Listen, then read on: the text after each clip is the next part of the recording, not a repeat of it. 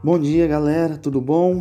É, eu vou usar esse podcast dessa semana para comentar algumas propriedades dos determinantes das matrizes, né?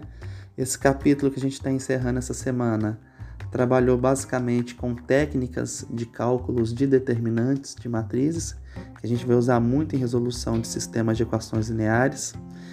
Então, a gente vai estar tá sempre linkando também os podcasts com os fóruns que eu estou colocando toda semana é, no AVA. Então, esse podcast de hoje é para a gente falar um pouquinho das propriedades dos determinantes. É, uma primeira propriedade que a gente pode destacar dos determinantes é a seguinte: se todos os elementos de uma linha ou coluna de uma matriz quadrada forem nulos, o seu determinante é zero.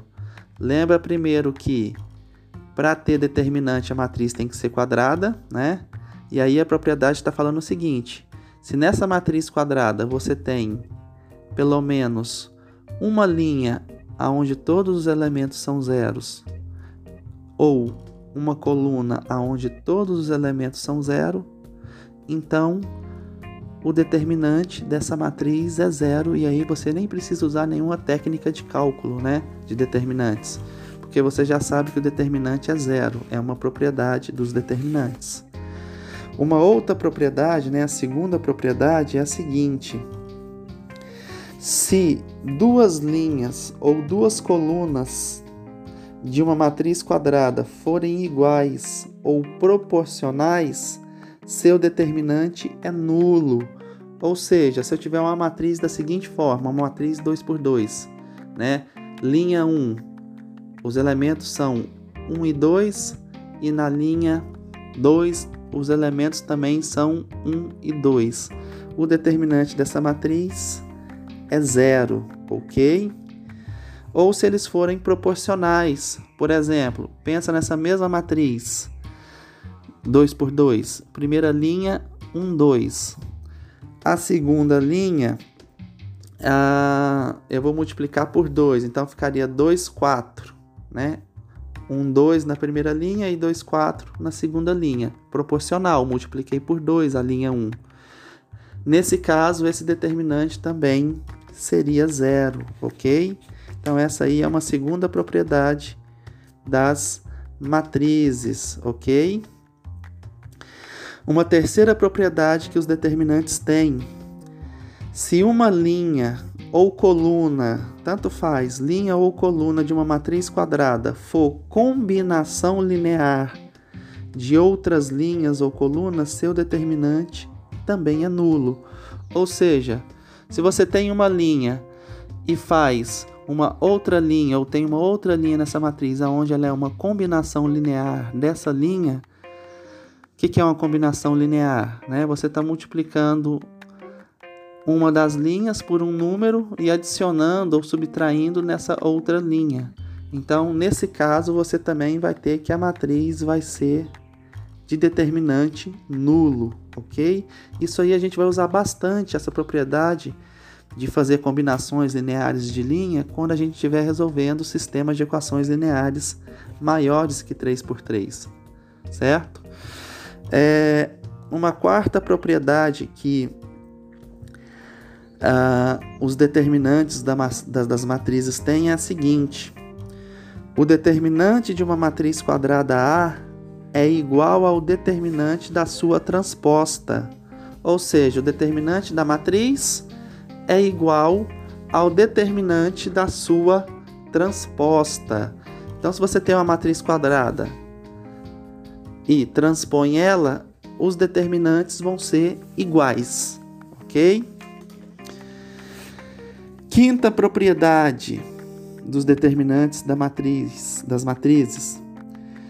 Se trocarmos de posição entre si duas linhas ou duas colunas de uma matriz quadrada, o determinante da nova matriz é oposto do determinante da primeira. Então, por exemplo, se eu pego a linha 1 e jogo na linha 2 e pego a linha 2 e jogo na linha 1, quando eu for calcular o determinante depois dessa mudança, ele vai dar o oposto. Se a primeira matriz antes de eu mexer deu 3, o determinante, quando eu mexer, fazer essa troca de linhas, o outro determinante vai dar menos 3, ok?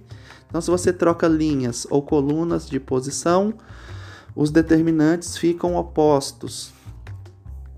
Sexta, sexta propriedade, né? Vamos lá, sexta propriedade.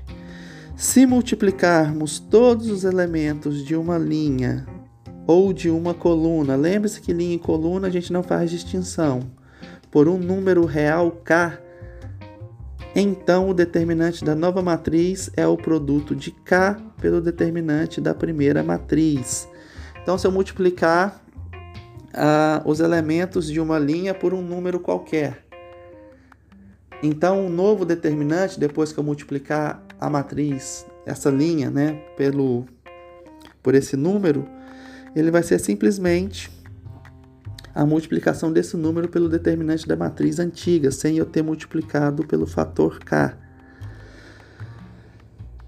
Por fim, né, a sétima propriedade aqui que a gente tem, que ela é a seguinte: se todos os elementos de uma matriz quadrada, lembre-se sempre que determinante é de matriz quadrada, então todas essas propriedades aqui que são de determinantes automaticamente são de matrizes quadradas.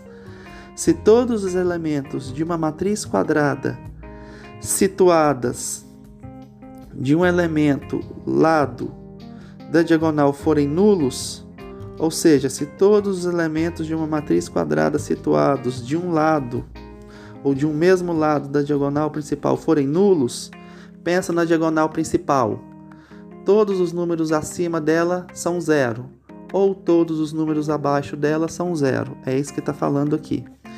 O determinante da matriz será igual ao produto dos elementos dessa diagonal.